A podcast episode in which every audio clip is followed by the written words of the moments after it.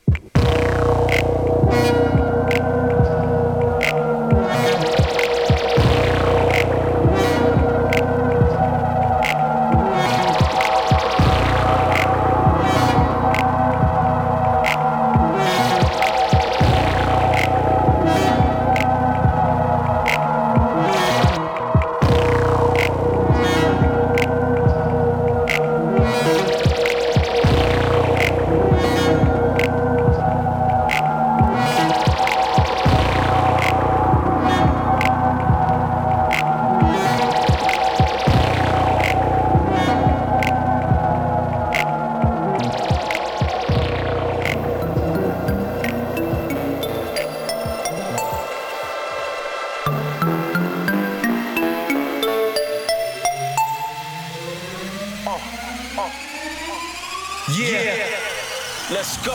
Let's